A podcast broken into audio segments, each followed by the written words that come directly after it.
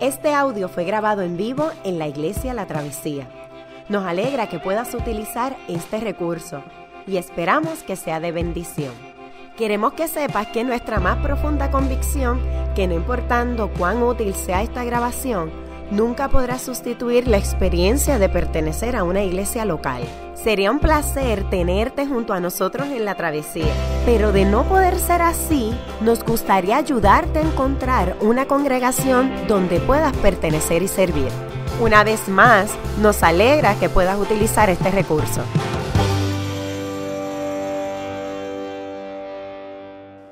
Eclesiastés capítulo 9, los versos 1 al 12.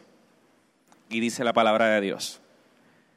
A todo esto me dediqué de lleno. Y en todo esto comprobé que los justos y los sabios y sus obras están en las manos de Dios, que el hombre nada sabe del amor ni del odio, aunque los tenga ante sus ojos. Para todos hay un mismo final, para el justo y el injusto, para el bueno y el malo, para el puro y el impuro, para el que ofrece sacrificios y para el que no los ofrece, para el bueno y para el pecador, para el que hace juramentos y para el que no los hace. Hay un mal en todo lo que se hace en esta vida, que todos tienen un mismo final. Además, el corazón del hombre rebosa de maldad. La locura está en toda su vida y su fin está entre los muertos. ¿Por quién, pues, decidirse? Entre todos los vivos hay esperanza, pues vale más perro vivo que león muerto. Porque los vivos saben que han de morir, pero los muertos no saben nada ni esperan nada, pues su memoria cae en el olvido. Sus amores odios y pasiones llegan a su fin y nunca más vuelven a tener parte en nada de lo que se hace en esta vida. Anda, come tu pan con alegría, bebe tu vino con buen ánimo, que Dios ya se agradado de tus obras. Que sean siempre blancos tus vestidos y que no falte nunca el perfume en tus cabellos. Goza de la vida con la mujer amada cada día de la vida de la vida sin sentido que Dios te ha dado en este mundo. Cada uno de tus absurdos días, esto es lo que te ha tocado de todos tus afanes en este mundo. Y todo lo que venga a la mano, hazlo con todo empeño, porque en el sepulcro, a donde te diriges, no hay trabajo, ni planes, ni conocimiento, ni sabiduría. Me fijé que en esta vida la carrera no la ganan los más veloces, ni la ganan la batalla los más valientes, que tampoco los sabios tienen que comer, ni los inteligentes abundan en dinero, ni los instruidos gozan de simpatía, sino que a todos les llegan buenos y malos tiempos. Vi además que nadie sabe cuándo le llegará su hora así como los peces caen en la red maligna y las aves caen en la trampa, también los hombres se ven atrapados por una desgracia que de pronto les sobreviene. Esta es la palabra de Dios. Muy buenos días, que la paz del Señor esté con todos ustedes. nos encontramos en una serie de mensajes basado um, en el libro de Eclesiastés y hemos estado recorriendo uh, diferentes capítulos hasta llegar hoy al capítulo número 9. Una de las cosas que nos damos inmediatamente cuenta es que Eclesiastés, aunque trata la vida de forma muy realista, con todo y eso casi nos quiere presentar la tesis que hay vida contra, contra toda probabilidad de que haya vida. Es decir, tenemos las probabilidades en contra de nosotros y sin embargo hacemos vida. Ah, y es un poquito impresionante ver cómo Eclesiastés está en la Biblia per se, es decir, que, fue incluido como un libro eh, en el Antiguo Testamento. Es un libro que nos puede parecer oscuro, donde el escepticismo y las preguntas abundan, eh, que se conoce primariamente por, por ese tipo de, de, frustración, ese tipo de, sentimiento que comunica a la gente, donde tenemos desde el primer capítulo esta única declaración donde dice, todo es vanidad, vanidad de vanidades, todo es vanidad, que lo podríamos decir como absurdo, absurdo, todo es absurdo. Y desde el principio comienza con este cantazo de la realidad de que tenemos problemas, de que tenemos preguntas, de que a pesar de todas las cosas buenas que suceden en nuestra vida, estas se acaban también.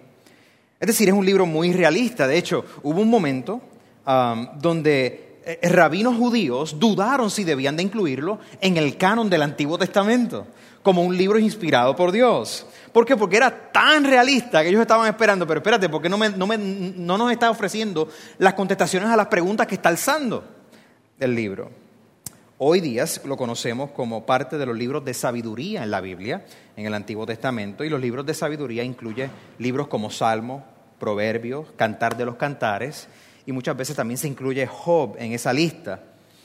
Una característica de los libros de sabiduría es que no nos cuentan historias, no nos hacen relatos de eventos sobrenaturales o de milagros, sino que se concentran en ofrecernos Ah, una lucha con las realidades de la vida y pensar acerca de ellas en cuanto a nuestra relación con Dios y en cuanto a nuestra lucha con esas realidades. Es decir, hay como una reflexión filosófica, una reflexión eh, teológica, presenta nuestra búsqueda de Dios, presenta lo que Dios ofrece, pero lo presenta de una manera muy realista y, retante, retante emocionalmente y retante espiritualmente también. Um, usualmente cuando la gente trata, de descifrar de qué, de qué se trata la vida, las grandes preguntas, eh, particularmente en la era de los memes y verdad eh, cositas que ponemos en nuestros muros, en Facebook y cosas así, eh, queremos ofrecer respuestas que no tengan nada de ambigüedad, que sean, que sean respuestas memorables a grandes preguntas, pero también queremos ofrecer cosas que nosotros podamos casi casi marcar en un cuadrito como estos, ¿verdad? Sueña, nunca le tengas miedo al fracaso porque es el único camino que llevará al éxito. Uf, ¿verdad? O la sabiduría y el poder se encuentran en la experiencia o en Google. ¿Verdad? Eh, estamos buscando a ver si lo podemos colgar en una parte de nuestro cuarto, pero el rey, predicador y maestro no parece llegar a esta respuesta en Eclesiastés, no parece llegar a una respuesta final que abarque toda la vida, que se pueda poner en un meme eh, breve. A medida que él observa la, observa la vida, él se da cuenta que tiene que luchar más en ella para hacer sentido de ella. Y Eclesiastés nos habla de buscar el sentido de la vida y a veces eso se siente como perseguir el sol. Por eso Eclesiastés nos habla de la vida bajo el sol, de que debajo del sol no hay nada, no, hay nada nuevo. Pero a la vez Eclesiastés como que nos está empujando a una realidad que esté por encima del sol, pero es como, como escalar una montaña. El maestro no tiene prisa, el maestro, el predicador aquí en Eclesiastés no tiene prisa para llegar a esas respuestas.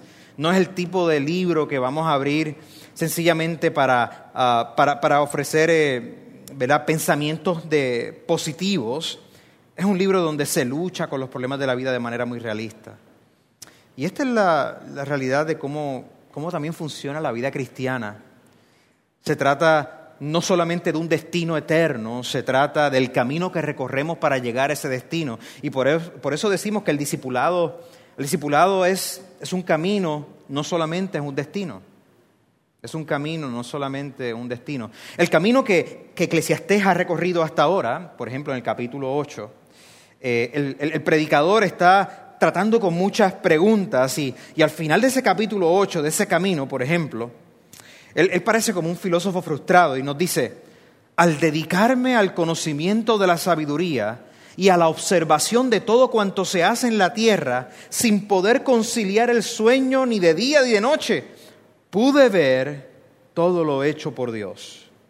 El hombre, el ser humano, no puede comprender todo lo que Dios ha hecho en esta vida por más que se esfuerce por hallarle sentido, no lo encontrará, aun cuando el sabio siga, diga conocerlo, no lo puede comprender. Es decir, Él nos está comunicando que en su camino Él se ha encontrado con la honesta realidad de que hay cosas que exceden su comprensión. Hay demasiadas de muchas cosas que exceden su comprensión. Y que en esta vida lo que él ha aprendido es básicamente dos cosas. Primeramente, que la vida agota. Estamos constantemente en una lucha. Y segundo, que es imposible saber con, con certidumbre exactamente lo que Dios está haciendo en el mundo se nos hace imposible saber con certidumbre qué es lo que está pasando. Y si alguien reclama que tiene todas las preguntas de la vida contestadas, que ha descifrado los planes secretos de Dios, está mintiendo esa persona. Entonces, este cansancio viene porque nosotros sí nos esforzamos por tratar de entender a Dios. Y Él dice, mira, no, importa cuán sabios nosotros seamos, eh, no importa cuánto trabajo le dediquemos a comprender esto, vamos en muchas maneras a, fallar. No vamos a llegar a comprenderlo todo. Y de hecho, Eclesiastés básicamente nos está diciendo que tenemos que confrontar los límites de nuestro conocimiento y admitirlo, de que conocemos muy poco, que conocemos poco de cómo Dios gobierna el mundo y toda la realidad, que pretendemos muchas veces tener respuestas a preguntas, saber todas las contingencias, todo lo, que debemos saber, pero realmente conocemos muy poco. ¿Cuál es la mejor manera de responder a esta limitación? Bueno, um, hay varias maneras que diferentes personas pueden responder de que estamos limitados. Una respuesta es decir, no hay Dios. ¿Sabes qué? Eh, toda la confusión que hay en el mundo apunta de que no hay Dios. Um, de que estamos aquí, que esto es un barco al azar. Esto fue una cuestión de suerte, un Big Man, somos un conglomerado de átomos corriendo de un lado a lado, un bonche de químicos que de alguna manera, en, la imposibilidad matemática que eso significa, nos manifestamos un momento, se crearon un ser viviente y ahí llegamos. No hay, no hay nada más, no, hay Dios. Otra respuesta puede ser, ¿sabes qué? Hay Dios, pero Dios está lejano, Dios no le importa realmente lo que sucede en el mundo. Este, Dios está allá, He's the man in the sky, the boss in the sky, él es el jefe allá arriba, y nosotros estamos acá abajo, cada cual haciendo lo suyo. La fiesta del sorullo, ¿verdad?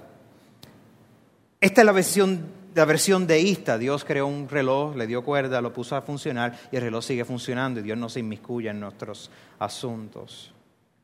Claro, el maestro de Eclesiastés no nos permite llegar a ninguna de esas dos conclusiones. Él, de hecho, él puede ser escéptico en muchas cosas, pero hay algo que se le mantiene en su mente que a pesar de todas las cosas que él no conoce, él como quiera cree que Dios obra en el mundo. Él como quiera cree en la actividad de Dios, aunque ésta puede ser incomprensible en tantas ocasiones. La implicación entonces es, es que si nosotros somos sabios, si crecemos en sabiduría, vamos a admitir que hay muchos misterios en la vida que no podemos comprender, pero no lo haremos diciendo, ah, no, pues entonces Dios no está, Dios no existe, sino, sino que llegaremos al punto de decir, tengo todas estas preguntas, más sin embargo, necesito confiarme a aquel que está por encima del sol. Quizás hay otra alternativa aquí donde gente puede decir, fíjate, hay Dios, pero yo me voy a dedicar a Dios si Dios me responde. Es decir, yo quiero contestación a estas preguntas o si no, no voy para ningún lado el tipo de personas, muchos de nosotros, que nos hemos encontrado tratando de establecer una relación de negocio con Dios. Si tan solo yo, tú te abres, se abre el cielo, me baja una voz, ocurre un milagro, voy en el carro y se me paran los pelos y se apareció un ángel y me contestó esto, entonces yo te voy a adorar, entonces yo voy a querer la vida contigo. Lo que sucede es que en muchas ocasiones no vas a recibir nada de eso. Entonces nos frustramos, llenamos de ira, porque entonces Dios no está actuando como yo quisiera que Él actuara. Eclesiastés nos dice, es más sabio para nosotros admitir nuestra limitación al momento de comprender grandes verdades, porque somos seres finitos, y sin embargo seguir confiando en que Dios tiene control y tiene superintendencia de todo. Por eso en el capítulo 9 Eclesiastés comienza el maestro diciéndonos que estamos en las manos de Dios. Ahí comienza desde el principio, él casi dice, ¿verdad? Dos cosas son seguras, los impuestos y la muerte. Ah, El maestro está luchando con las maneras de Dios y en el capítulo 9 él comienza de esa manera. Él comienza y nos dice, a todo esto me dediqué, a todo esto me dediqué de lleno y en todo esto comprobé que los justos y los sabios y sus obras están en las manos de Dios. Nota que, el predicador nos está diciendo, están todas estas preguntas, pero esto es algo sí que yo sé, que yo he comprobado, que, que, he visto, que el pueblo de Dios está en las manos de Dios. Y esto es una manera, la escritura utiliza estas metáforas de manos, etcétera, de los ojos de Dios, de que Dios mira, de que, Dios, de que estamos en sus manos. No, no porque Dios tenga un cuerpo, Dios es espíritu, sino porque es una manera de hablar del poder de Dios, del amor de Dios, del, de la supervisión de Dios, del bienestar de Dios sobre su gente, su abrazo esta metáfora entonces implica que, que Dios tiene supervisión, bienestar y amor para su pueblo y sus acciones. Entonces, él prosigue y dice, él describe su lucha por comprender lo que Dios está haciendo en el mundo, pero aquí viene incertidumbre inmediatamente. Dice que el hombre nada sabe del amor ni del odio, aunque los tenga ante sus ojos. La grandeza de Dios estamos en sus manos, pero mira, realmente nosotros no sabemos cómo distinguir muchas cosas. Hay cosas buenas, cosas malas que le suceden a toda persona y es imposible diferenciar con precisión si le está pasando algo bueno o malo a la persona porque la persona se lo merece. Esa es la lógica perfecta de la persona religiosa. La persona religiosa superficialmente siempre está buscando las relaciones de causa y efecto. Siempre estamos diciendo, si yo me porto bien, las cosas suceden bien si yo me porto mal, las cosas suceden mal. El problema es que eso, eh, eh, eh, la presuposición de eso es que nosotros tenemos la capacidad de decir por qué realmente suceden las cosas. Los discípulos se acercaron a Jesús y había un debate en Lucas capítulo 13, por ejemplo, en los evangelios. Y habían unos, hombres que habían sido aniquilados por el, este, ¿verdad? por el Estado, que habían sido matados, asesinados, ejecutados hubo una torre que se le cayó un montón de gente encima y Jesús dijo, ah, es que ustedes piensan que porque le pasó esta tragedia o este crimen a esta gente es que se lo merecían más que ustedes. Ah, ustedes están pensando de forma legal de esta manera, que le sucedió algo malo a alguien y es porque se lo merece. Se le acercó otra persona a Jesús, le dice, Señor Jesús, este, tenemos esta persona que es ciega, cuéntanos, ¿quién pecó? él o sus padres, porque de alguien es la culpa. Si le está pasando algo malo es porque se lo merece. Y Jesús le dijo, ninguno de los dos. Esto está sucediendo aquí, ahora, para que la gloria de Dios se manifieste. Y Jesús fue y lo sanó. Hay muchas cosas que exceden nuestra capacidad de comprender. Y si la vida fuera tan sencilla de establecer causas y efectos, wow, sucede en nuestra sociedad, ¿verdad? surge un, desastre natural. Eso sucedió porque es juicio de Dios, porque sabemos que la isla que era del Cordero en esta hora, y ahora lo que está sucediendo, y rápido establecemos causa y efecto. Sucedió un terremoto en Haití, ah, eso, eso es porque estaban practicando vudú. Sucedió cuando sucedió Katrina, ah, no, porque allí hay mucha gente impía, sí, y los cientos de miles de cristianos que sufrieron allí también. No seamos pretenciosos, nos dice Eclesiastés entonces. Nosotros no sabemos muchas de las cosas que están sucediendo. Por eso los misterios de la, cómo Dios actúa en la humanidad no los podemos comprender exactamente. El hombre nada sabe del amor ni del odio, aunque los tenga de frente, dice, mira, es un reto grande, nos invita a que seamos más humildes todavía. Que a veces lo que nosotros creemos que es bello, justo y hermoso y estamos seguros de eso, Ten cuidado, a lo mejor no lo es. Todos comparten el mismo destino, entonces nos dice Eclesiastés. Para todos hay un mismo final. Y aquí el maestro pone una plancha, ¿verdad? Dice, es la muerte y la falta de una gran diferencia. Nosotros no podemos hacer la diferencia, la muerte llega igual a justos e injustos. Y esto crea una tensión, para todos hay un mismo final, para el justo, el injusto, para el bueno, el malo, para el puro, el impuro. Él va a seguir y va a seguir diciendo, para el que ofrece sacrificio, para el que no ofrece sacrificios, para el bueno, para el pecador, el que jura, el que no hace juramentos, hay un destino común.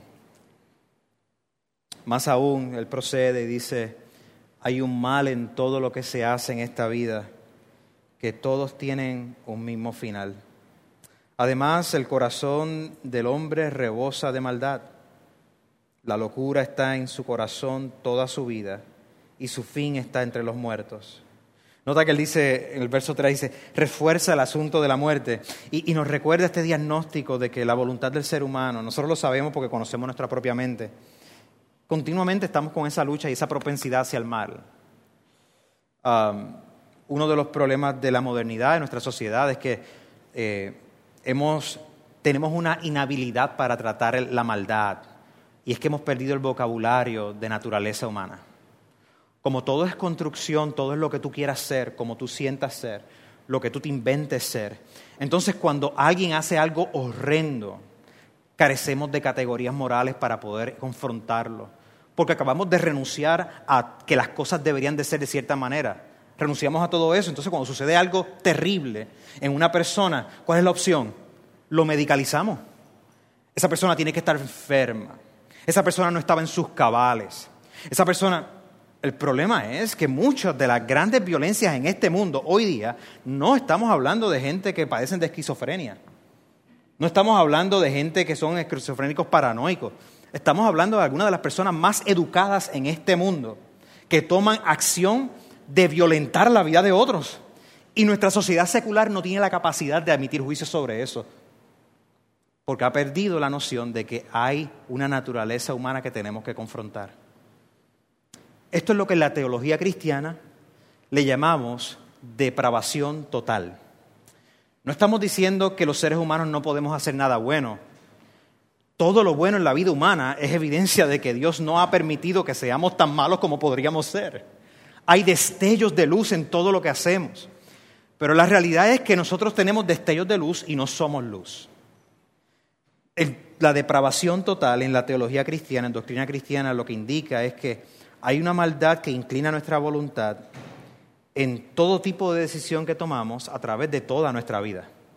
Y que necesitamos entonces que uno que está por encima del sol nos rescate de esa maldad, para que podamos desear lo que es verdaderamente bueno, justo y amable, y que lo deseemos de corazón. Los humanos entonces nosotros no nos podemos alzar nosotros mismos y sacarnos nosotros mismos del hoyo. Necesitamos un rescate que vaya por encima de nosotros. Nota que él se atreve a mencionar locura. Dice, la mención de locura añade eh, eh, eh, esta dimensión de que no somos pecadores porque somos meramente egoístas o porque de vez en cuando se nos chispotea, hacemos cositas aquí y allá, sino porque cuando pecamos incluso estamos yendo en contra de nuestros mejores intereses y es como una locura. Es como que, ¿por qué rayos estás haciendo precisamente lo que te va a dañar? Es una lucha constante y el predicador aquí en Eclesiastés nos quiere resaltar eso. Cuando miramos Eclesiastés, entonces estamos mirando que no nos podemos quedar sencillamente en ese libro. Tenemos que mirar que muchas de las preguntas que se resaltan en el libro tienen una contestación parcial, pero tenemos que seguir la trayectoria de toda la Biblia para encontrar respuestas, para encontrar más claridad en los asuntos. A veces nosotros tendemos a ignorar que tener una vida en Cristo, en el Mesías que Eclesiastés no conoció, nos ofrece una capacidad que Dios nos otorga un regalo, una gracia para poder vivir sabiamente, para poder evadir y afirmar aquellas cosas que Eclesiastés nos está diciendo. Cosas que estén en armonía con el diseño de Dios y de acuerdo a nuestro propio bienestar. Y esas cosas ciertamente van a incluir reglas, van a incluir, van a incluir mandamientos. Pero la Biblia nos enseña que vivimos esas reglas y esos mandamientos a la luz del regalo de la capacidad para vivirlas son mapas de vida. No sé si, te ha sucedido, me ha sucedido ya en varias ocasiones que he dejado de aprenderme las rutas para depender de Google Maps. ¿Verdad? De la misma manera que he dejado de aprenderme, memorizarme teléfonos para sencillamente tenerlo en automatic, ¿verdad? Le digo, call Ronnie.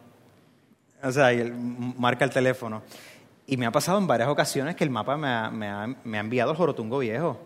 La última vez fue un retiro que iba a ir a, juntas y yo termino llamando a René, mira, pero es que el o sea, donde yo estoy aquí, el mapa me está diciendo, y yo estaba con en una calle así, casi un barranco, sin salida, o sea, y yo, pero si el mapa me está diciendo que, que la calle sigue, o sea, me está tirando que me tire por el barranco. este, yo tenía que tomar una voz exterior a mis instrumentos para que me dijera, ok, mira, dale reversa, pero es que yo estoy, dale reversa, dale reversa, están mal, dale reversa, ok, vete por esta otra ruta. Necesitaba esa voz exterior.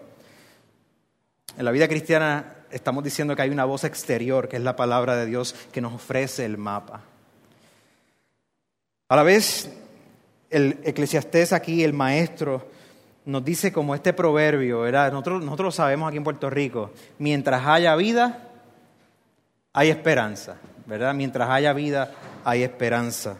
Y, esta palabra esperanza, de la manera en que se utiliza en Eclesiastés, aparece solamente tres veces en el Antiguo Testamento. Tres veces solamente. Y Eclesiastés aquí se refiere a esa persona que está esperando que algo suceda desde el futuro mientras está viva la persona.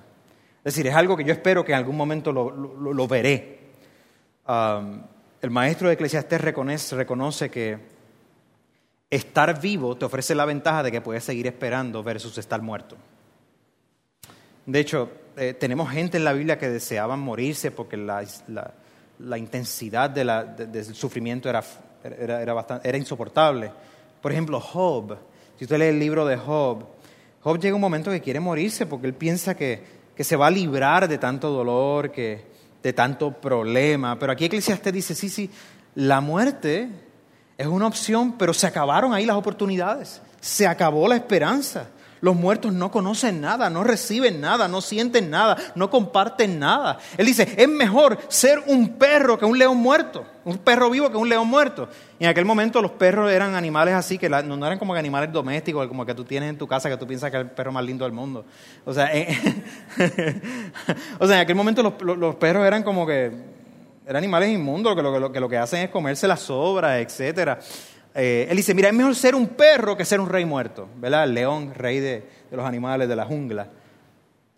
Entonces, que a pesar de esta lucha con la vida, Eclesiastés, el maestro, nos está diciendo, tenemos que como quiera apreciarla porque mientras vivimos todavía hay esperanza.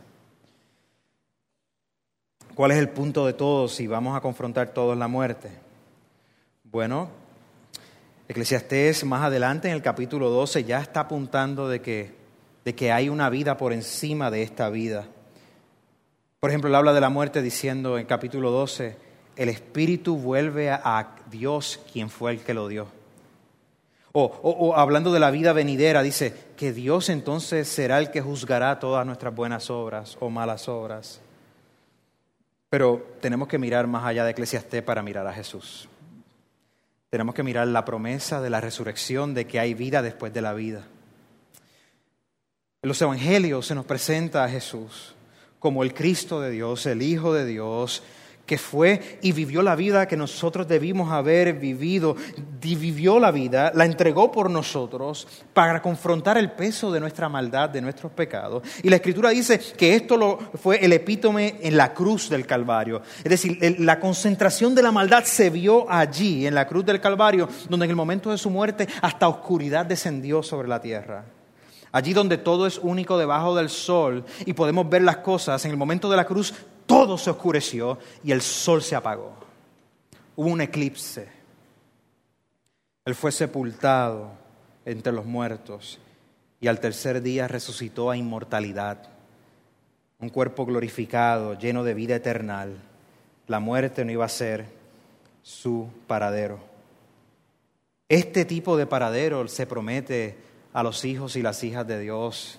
En Apocalipsis dice, bendito, bendecidos son los muertos que murieron en el Señor, que murieron confiando sus vidas a Dios. Ahora, sabemos entonces de que tenemos esa esperanza. Sabemos que, como leímos al principio del servicio, antes del mensaje, Dios nos ha hecho nacer de nuevo mediante la resurrección de Jesucristo para que tengamos una esperanza viva y no inventada, viva Pero para vivir eso tenemos que morir como cristianos, como cristianas. Habrá entonces también que vivir como cristianos o como cristianas. Sería entonces sabio de nuestra parte preguntarnos si yo estoy atesorando a Jesús hoy en mis luchas, en mis contingencias. Sería sabio, muy sabio de nuestra parte preguntarnos si yo estoy dedicando mi vida a aquel que está por encima del sol, Jesús de Nazaret, Hijo de Dios, Señor y Salvador, para que en el momento último de nuestra vida podamos contestar positivamente a esa pregunta no solamente hay vida después de esta vida, sino que he encontrado vida antes de llegar a esa otra vida. Ahora tú vas a notar que el maestro en Eclesiastés como que hace un cambio de, tono. Este, él comienza y dice, anda, come tu pan con alegría, bebe tu vino con buen ánimo, que Dios ya se ha agradado de tus obras. Entonces uno dice, wow, o sea, de pronto como que dijo, espérate, agarró fuerzas de nuevo. Ahora llegamos a la, parte de, estimularnos, de animarnos. Ah, parece sorprendente porque desde el principio él estaba con un poquito más down, estaba un poquito más, un poquito más sobrio y de pronto nos, dice, mira, en nuestra existencia, a pesar de que todo es vanidad, anda, come pan con alegría, bebe tu vino con buen ánimo, que Dios ya se ha agradado de tus obras. Esto no es del todo extraño, ya en el capítulo 2 el maestro nos había dicho, hey, coman, beban, disfruten. En el capítulo 3 nos nos dijo que podemos hacer el bien con alegría por el tiempo en que vivamos. Y, y, en el capítulo 5 ya nos estaba diciendo que es bueno y apropiado encontrar disfrute en las manos, en nuestras manos, en nuestro trabajo. Y en el capítulo 8 nos, nos hablaba de que es bueno vivir un estilo de vida de alegría. Ya nos estamos entonces dando cuenta que estamos ante una visión muy realista de la vida. Hay cosas que tenemos que confrontar con gran peso, pero también hay cosas que tenemos que disfrutar a plenitud y, que y por las cuales debemos esforzarnos. Y es que la Escritura no habla de que Dios solamente bendice en el ámbito espiritual, Dios bendice con un bienestar también de vida y también está esa expectativa. Salmo, por ejemplo, Salmo 104, eh, el salmista decía, tú Dios haces que crezca la hierba para el ganado y las plantas que la gente cultiva para sacar de la tierra su alimento, el vino que alegra el corazón, el aceite que hace brillar el rostro y el pan que sustenta la vida. Está hablando de cosas cotidianas que nosotros hacemos, comer y beber, y las está poniendo en el contexto de que son bendiciones de Dios, de que las podemos disfrutar, de que tenemos trabajo y hay que disfrutarlo. De hecho, al pueblo de Israel se le decía, mira, durante siete días tú, vas a celebrar esta fiesta en honor al Señor por lo que Dios ha hecho, Deuteronomio 16, y dice, en el lugar que Él elija, pues el Señor tu Dios bendecirá toda tu cosecha y todo el trabajo de tus manos, y tu alegría será completa. Haz un party. Hay que hacer fiesta también. Hay que reconocer las bondades que Dios ha provisto en la vida. Porque los regalos de Dios son para el pueblo de Dios, para el disfrute de Dios para el disfrute de nuestra comunión los unos con los otros. ¿Sabes que a Cristo lo acusaban de que lo que le gustaba era janguear? Decía, mano, este Mesías haciendo todos estos milagros y se pasa bebiendo y comiendo con cuanta gente hay. Más aún con la gente que no se lo merece. ¿Quién rayos es este? Porque Jesús sabe que en un momento de janguear con comida y bebida se establecen relaciones y ahí hay cambios de vida, hay amistad, se forjan amistades. La vida es muy corta como para no forjar amistades, como para no forjar lazos emotivos, de amor, de afecto con gente. De hecho, la vida, mira cómo lo dice también la escritura, dice Isaías, el Señor Todopoderoso preparará para todos los pueblos un banquete de manjares especiales, un banquete de vinos añejos, de manjares especiales y de selectos vinos añejos. O sea, más sensorial, más material que esto no se puede poner. O sea, Dios que se preocupa por nuestro diario vivir y convivir juntos, bendiciéndonos de esta manera. El maestro Eclesiastés sigue y dice, verso 8, que sean siempre blancos tus vestidos y que no falte nunca el perfume en tus cabellos. Goza de la vida con la mujer amada cada día de la vida sin sentido que Dios te ha dado en este mundo. Cada uno de tus absurdos días haz esto. Es decir, esto es lo que te ha tocado todos tus afanes en este mundo. Y todo lo que te venga a la mano, hazlo con todo empeño, porque en el sepulcro, es decir, porque cuando te mueras, a donde te diriges, no hay trabajo, ni planes, ni conocimiento, ni sabiduría. Mira, el, consejo dice, mira, hasta vístete bien. dice, vístete con trajes blancos. Esto es una noción, esto hace alusión a, a sacerdotes se vestían con trajes blancos para entrar y hacer sacrificios a Dios. Habían héroes de guerra que en las paradas de victoria se vestían de blanco también. Hasta los esclavos cuando ganaban su libertad se vestían de blanco para celebrarlo en el antiguo Medio Oriente. Si lo ponemos en el contexto contemporáneo, podemos decir que el predicador nos está diciendo que, que tomemos nuestra mejor ropa para celebrar la bondad de Dios en la vida, a pesar de todas sus luchas. Ponte hasta perfume. Algunos de ustedes se ponen demasiado perfume. es decir, Ponte ready para celebrar también las bondades de Dios en esta vida. Goza la vida. El predicador se interesa también para que nosotros podamos disfrutar de los placeres del matrimonio y la familia en esta vida. Nota que también él menciona, y todo lo que venga a tu mano, hazlo con empeño, el trabajo es bueno. Yo sé que están todos esos memes que dicen, ¿verdad? El trabajo, sufrimiento, este, y hay otras cosas que no se pueden decir aquí porque son media... Este, um, pero eh, en la escritura del Antiguo Testamento se ve el trabajo como, como algo donde encontramos a Dios y la presencia de Dios, donde nosotros podemos encontrar bienestar y, fuerza y, dar, y dar gloria a Dios por el trabajo de nuestras manos, porque vemos resultados, al menos para, para, para, sostenernos, para sostener a otros, para dar generosamente, y ya sea que tú estés en ley, en educación, en ciencia, en matemática, en mecánica, en arte, todo trabajo, en, tus asuntos domésticos, todo trabajo es buen trabajo de Dios y para su gloria. Los discípulos de Jesús estuvieron bien cansados de todo el trabajo que tenían que hacer cuando estaban con Él. Se preocupaban por cosas muy comunes de la vida. ¿Qué vamos a comer? ¿Qué vamos a vestir? ¿La gente nos va a aceptar? ¿Qué vamos a beber? Y que va a pasar mañana. Y Jesús trata esas ansiedades con la verdad de la provisión de Dios. Si Dios se ocupa de las flores del campo, si Dios se ocupa de las aves del campo, ¿cuánto más no se va a ocupar de ustedes? Qué bueno que pudiste escuchar esta grabación. ¿Qué tal si la compartes con otros? Recuerda que hay muchos más recursos en nuestra página latravesía.org, donde también puedes realizar un donativo. Dios te bendiga.